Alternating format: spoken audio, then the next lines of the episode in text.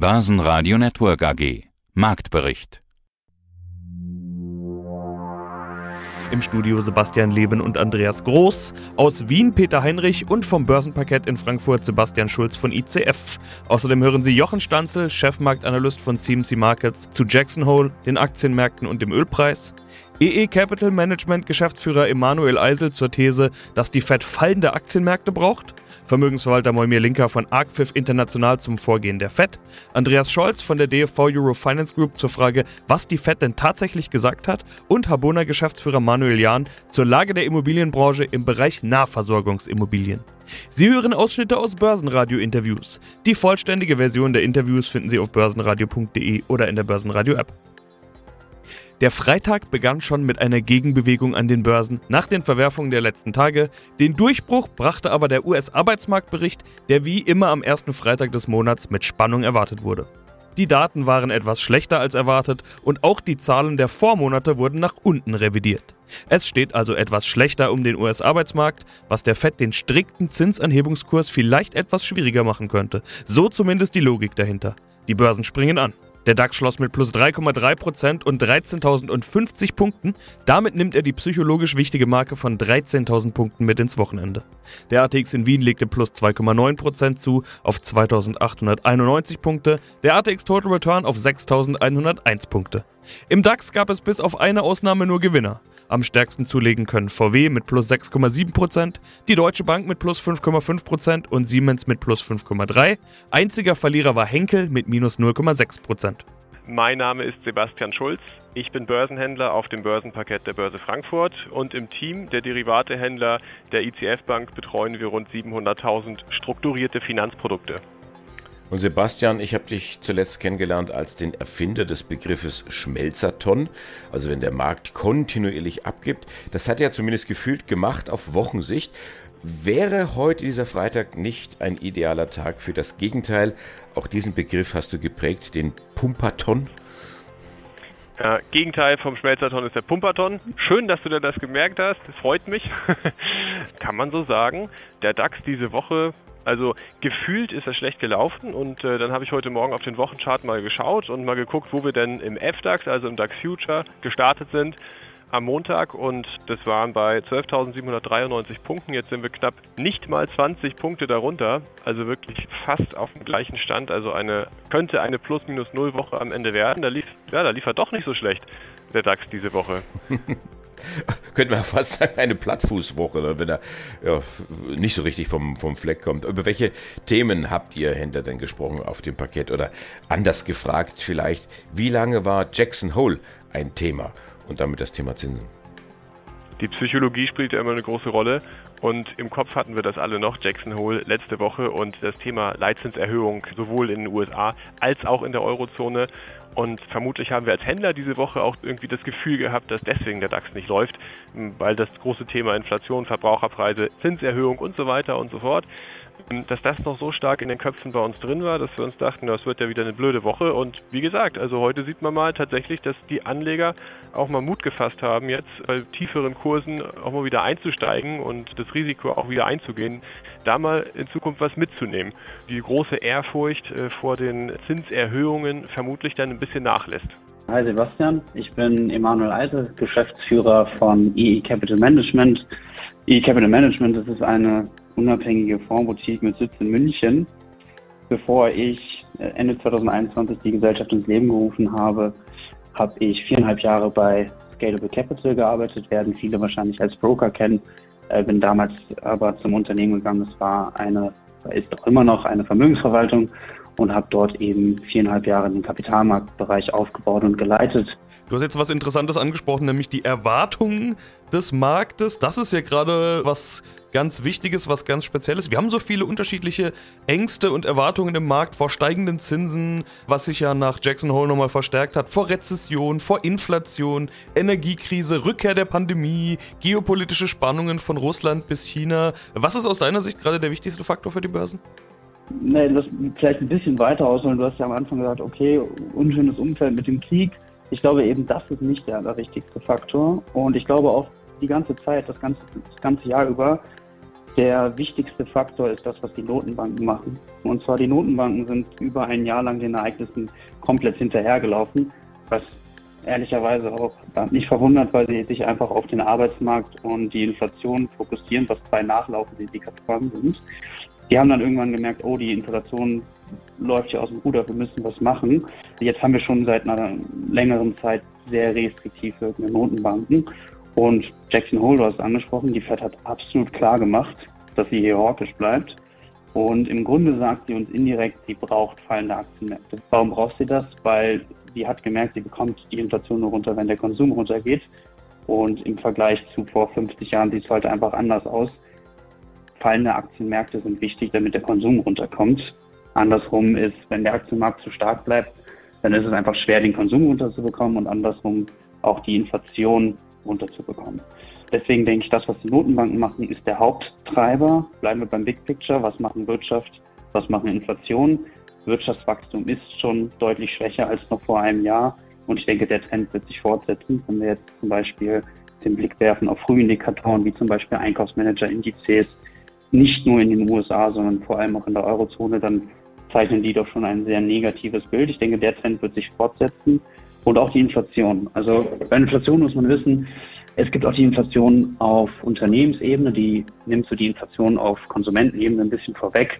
Und da schwächt sich der Trend eben schon ab, wenn man sich Rohstoffpreise, die Renditen im, im Jahresvergleich anschaut, dann nimmt der Druck auch von der Seite sukzessive ab über die nächsten sechs Monate.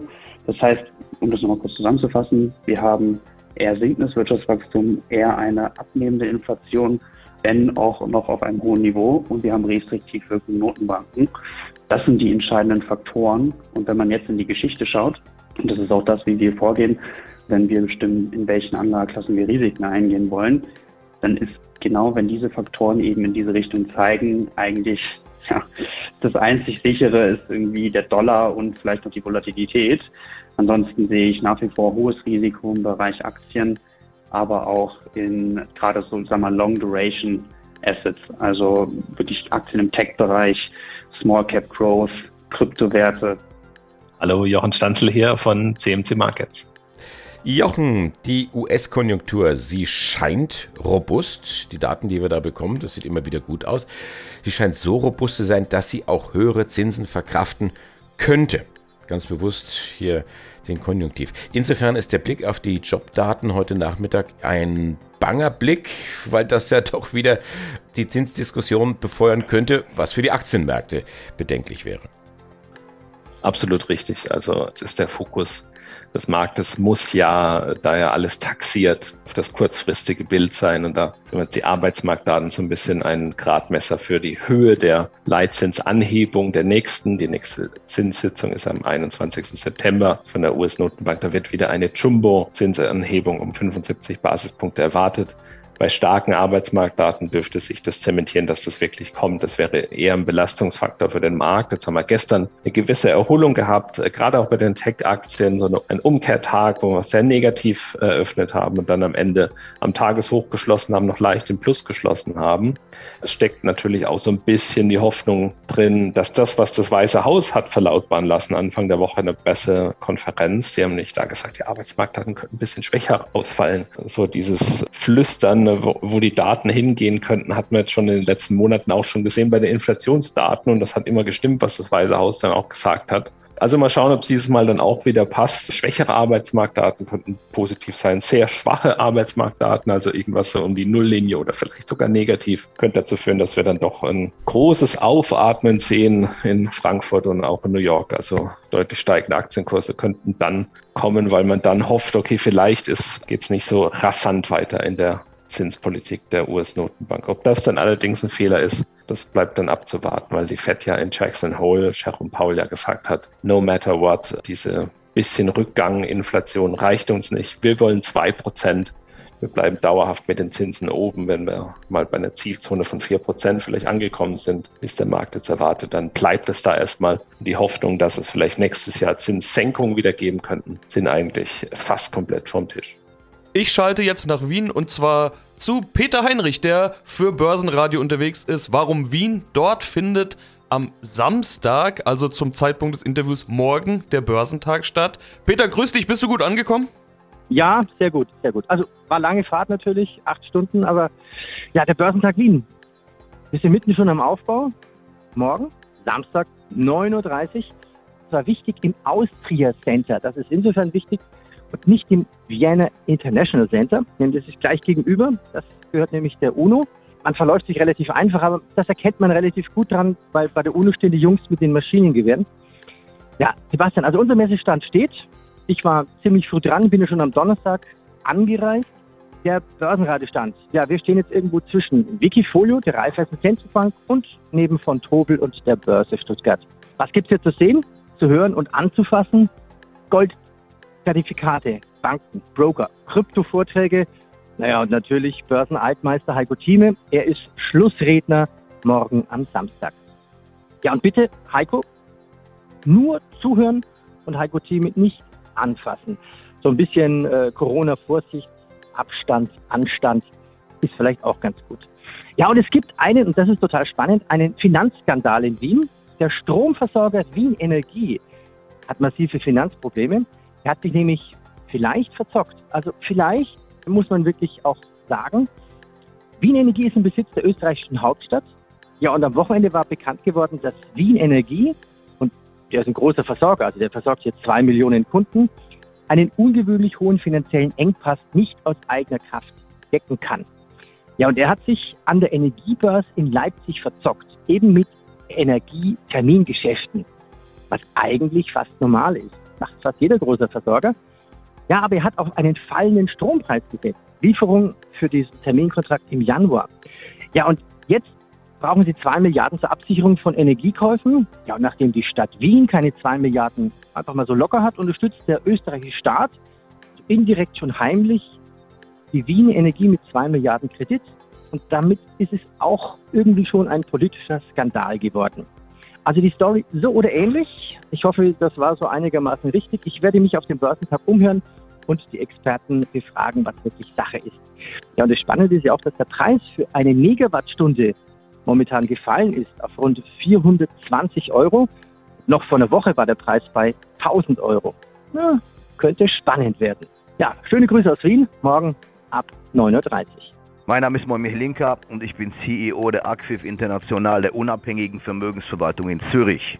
Ich finde schon, dass was Neues gesagt wurde, eine neue Komponente gesagt wurde. Und das war nämlich dieses, um jeden Preis wird die Inflation bekämpft, auch wenn es dem Markt oder den Haushalten oder den Unternehmen wehtun könnte. Das war ja eine Sache, die man davor immer gesagt hat, okay, die Fed muss ja auf beides so ein bisschen schauen, sowohl auf die Konjunktur und den Markt als auch auf die Inflation und deshalb wird die schon nicht die Konjunktur zu sehr abwürgen. Das klang jetzt eher nach, zur Not wird auch die Konjunktur abgewürgt. Zur Not tut es den Haushalten weh, zur Not tut es den Unternehmen weh. Und das ist doch eine neue Komponente, die zeigt, jo, auch wenn es euch schlecht geht, wir machen weiter mit Inflationsbekämpfung. Das ist eine neue Komponente, gebe Ihnen vollkommen recht. Aber was ist denn die Folge einer Rezession? Wir sind ja in einer technischen Rezession. Wir sind per Definition nicht in einer Rezession, aber wenn wir es technisch betrachten, wollen wir gar nicht philosophieren über die, über die Definition einer technischen und einer normalen Rezession, dass wir die Zuhörer langweilen. Aber faktisch sind wir in einer technischen Rezession. Was ist die Folge einer technischen Rezession? Dass die Preise natürlich wieder runterkommen. Das ist absolut logisch. Das heißt also, kein Mensch redet darüber, dass wir uns mittlerweile fast 30 Prozent vom Höhepunkt des Ölpreises bewegen, dass die Rohstoffpreise massiv runtergekommen sind, die ganzen Metalle und so weiter. Darüber wird gar nicht diskutiert. Gut, die Kommunikationspolitik der großen Konzerne, was die Energieversorger und gerade was auch an den Tankstellen, das ist beim Verbraucher nicht angekommen. Aber die Rohstoffpreise sind tatsächlich nahezu um ein Drittel gesunken. Und das muss man doch ansprechen, diese Entwicklung. Und die zweite Entwicklung ist, die Preise kommen runter, die Inflation wird sich wieder abkühlen. So, aber wenn es denn rezessiv werden sollte, aber was ist die Folge davon? Die Folge davon ist, es ist ja nicht umsonst so, dass wir die Zinskurve am langen Ende schon wieder einknicken sehen. Das bedeutet, dass der Markt davon ausgeht, dass wir im Herbst Herbst oder im zweiten Halbjahr 23 bis im Jahr 24 wieder mit fallenden Zinsen zu tun bekommen werden. Und das ist absolut und das liegt auf der Hand. Wer kann sich das am meisten erlauben? Das sind die Amerikaner, weil die liegen natürlich Meilen voraus. Wir sind immer noch negativ. Wir sind in der Schweiz immer noch negativ. Wir sind in Europa immer noch, immer noch leicht negativ. Wenn man die Realzinsen sich anschaut, dann sind wir so tief negativ, wie wir es noch nie gewesen sind. Bei einer Inflationsrate von 3% und lassen Sie eine zehnjährige Bundesanleihe 0,3% bezahlen. Ja, da, da, da, muss ich gar keinen Taschenrechner haben. Dann weiß ich im Kopf immer noch, dass das eine Staatsanleihe weniger Alternative war zur Aktie denn je zuvor. Und glauben Sie im Ernst, und wenn ich das mit einer Gegenfrage beantworten kann, glauben Sie, dass die Amerikaner sich leisten können, die Zinsen auf 6, 5, 6 Prozent anzuheben? Meinen Sie, die Staatsverschuldung ist dann noch tragbar? Wissen Sie, wo da der Dollar stehen würde? Und wissen Sie, wie die Exportkosten dann steigen würden und die Preise im Ausland unbezahlbar wären? Abgesehen von der Staatsverschuldung gehen wir nach Europa. Im Moment haben wir in Europa oder preisen wir langfristig, was den Obligationsmarkt angeht, Zinsniveau von drei bis vier, vielleicht viereinhalb Prozent. Das ist das, was der Markt im Moment einpreist. Ja, glauben Sie denn, dass wir in Europa auf vier Prozent oder viereinhalb Prozent gehen? Was ist dann mit Griechenland? Was ist dann mit Spanien? Was ist dann mit Portugal? Was ist dann mit Italien? Was ist denn mit der Diskrepanz innerhalb der Eurozone? Ja, mein Name ist Andreas Scholz aus Frankfurt am Main vom Finanzplatz von der DFV Eurofinance Group. Ich freue mich auf unseren Eurofinance Weekly rund um die Themen Geldpolitik, Finanzmärkte und Börsen. Andreas, von der Woche, da gab es sowas wie, ja, wie soll ich sagen, den Stoiber-Moment. Also die Wahl 2002, da wähnte sich Stoiber schon als Kanzler und viele seiner Anhänger wohl auch, aber in der Wahlnacht drehten dann doch die Stimmen auf SPD.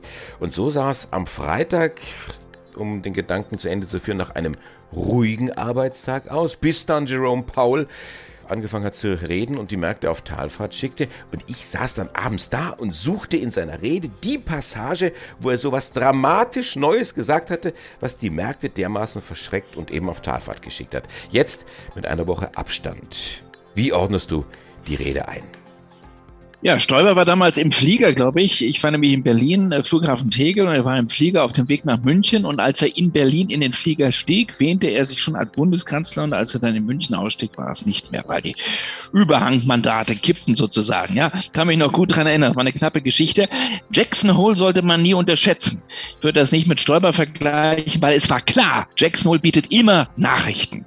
Und wenn Jackson Hole ist und eine Rede des Shermans der Fett ansteht, sollte man nie davon ausgehen, dass es da ruhig ausgeht. Aber die Rede wollen wir noch mal ein bisschen Revue passieren lassen. Es war schon eine besondere Rede. Jetzt ist Jackson Hole an sich natürlich ein besonderes Pflaster da oben in den Bergen, fast 2000 Meter über Normal Null, mitten in den Rockies. Ein Ort, den übrigens der ehemalige Fettchef Paul Volcker ausgesucht hat. Nicht, weil man da so nett über Geldpolitik diskutieren kann, sondern weil man da gut fliegen fischen kann. Und zwar gerade Ende August. Und Paul Volcker war es, der gesagt hat, wir müssen uns mal einschließen in den Bergen und ein bisschen über Geldpolitik reden. So, das liegt jetzt schon ein paar Jahre zurück. Und seitdem ist Jackson Hole Seoul natürlich der Ort, wo man Nachrichten machen kann, wo Ben Bernanke schon die Märkte bewegt hat, Alan Greenspan und jetzt nun Jerome Powell. Was war das Besondere an seiner Rede? Es war eine Rede mit einer ganz klaren Botschaft, mit einer eindeutigen Botschaft. Und ich habe mir seinen ersten Satz aufgeschrieben. Der erste Satz seiner Rede im Original lautete, Today my remarks will be shorter my focus narrower and my message more direct. Wir wissen ja, dass Notenbanker, wenn sie reden, immer so ein bisschen zwischen den Zeilen, ja, so sich herumwursteln, reinwursteln. Man muss mehr interpretieren, man muss mehr sozusagen reinlesen, mitlesen, mitdenken. Er war sehr direkt. Er war sehr konkret und er hatte nur eine Botschaft. Seine Botschaft war, wir haben eine Priorität. Wir haben eine oberste Priorität. Wir haben ein Oberziel. Und dieses Ziel lautet, die Inflation, die wir im Moment nicht im Griff haben, wieder in den Griff zu bekommen. Und zwar mit dem Nachsatz, auch wenn das schmerzhaft sein wird.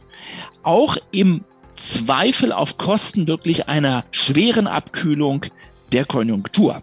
Aber wir haben im Moment nur dieses eine Ziel und wir werden alles tun, um dieses Ziel zu erreichen. Klarer kann man eigentlich eine solche Botschaft nicht formulieren. Das war sehr deutlich. Und das hat dann die Märkte auch entsprechend bewegt. Also sehr, sehr falkenhaft. Falkenhafter als Jerome Paul in den Tagen davor, in den Wochen davor rüberkam. Ja, schönen guten Morgen. Mein Name ist Manuel Jahn. Ich bin Geschäftsführer der Habona Invest Consulting. Wir entwerfen und überwachen den Investitionsfokus der Habona Gruppe, überprüfen jeden Ankauf der Habona Invest und übrigens ist bei uns auch noch das Inhouse Research der Gruppe angesiedelt. Ich persönlich bin seit 2008 bereits mit der Gruppe verbunden. habe die Gründung als Berater damals mit begleitet.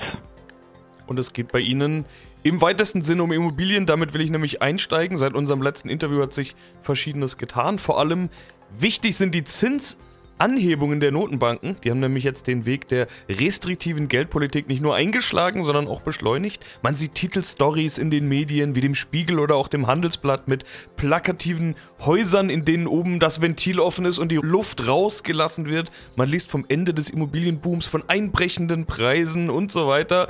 Herr Jan, auch Sie sind ja Immobilieninvestor, aber es geht bei Ihnen um eine spezielle Nische, nämlich Nahversorgungsimmobilien, also vor allen Dingen Supermärkte. Hat sich aus Ihrer Sicht irgendwas verändert? Ist was dran an diesem Thema Ende des Immobilienbooms? Ja, also Erwartungsmanagement hatten wir im Vorgespräch ja schon, ist sicherlich ein Thema, was heute ja äh, in keinem Gespräch fehlen kann.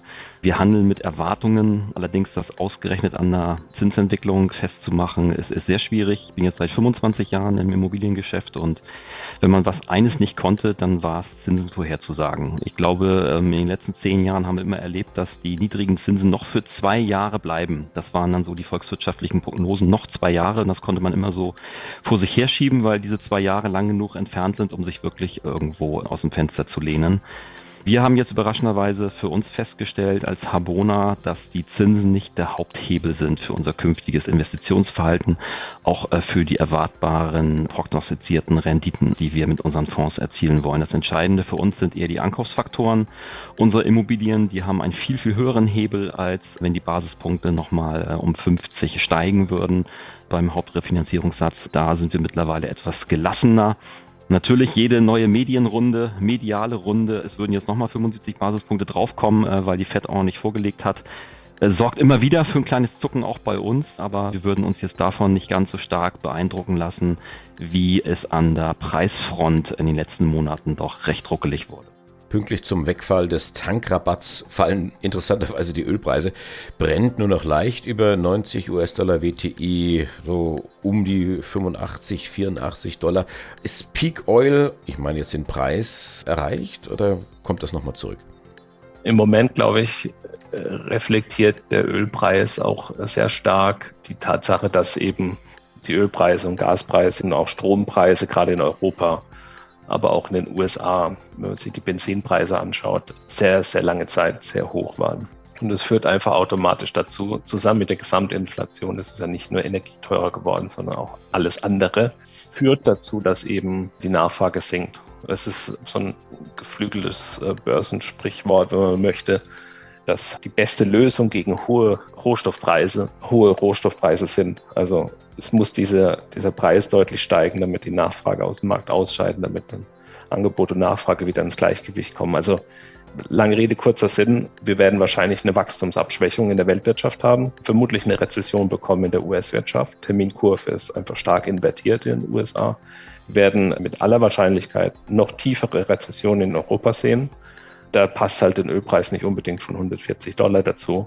Zumal ja das russische Öl nicht wirklich fehlt, sondern es wird ja einfach nur umgeleitet. Also das reflektiert diese Schwäche. Und jetzt was einen Tankrabatt angeht, nicht wirklich ein Trost, weil das natürlich von heute auf morgen 30 Cent nach oben gegangen ist, teilweise noch mehr. Aber es ist zumindest, geht es mal in die Richtung, in der es die Autofahrer vielleicht haben möchten, also eher nach unten. Jochen Stanze, Chefmarktanalyst vom Broker CMC Markets. Danke und ein tolles Wochenende. Sehr gerne wünsche ich allen Zuhörern und dir auch. Dankeschön. Basenradio Network AG Marktbericht